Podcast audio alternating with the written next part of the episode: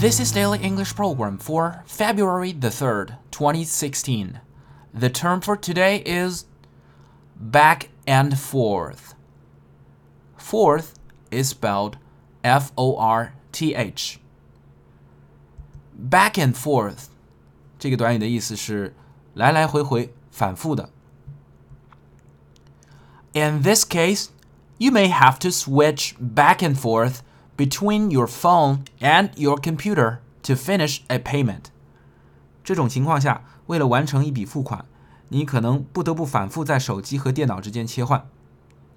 In this case, you may have to switch back and forth between your phone and your computer to finish a payment. The shuttle buses in the airport run back and forth in order to carry the passengers onto the airplane. 机场里，穿梭巴士来来回回，一趟一趟的把乘客送上飞机。The shuttle buses in the airport run back and forth in order to carry the passengers onto the airplane.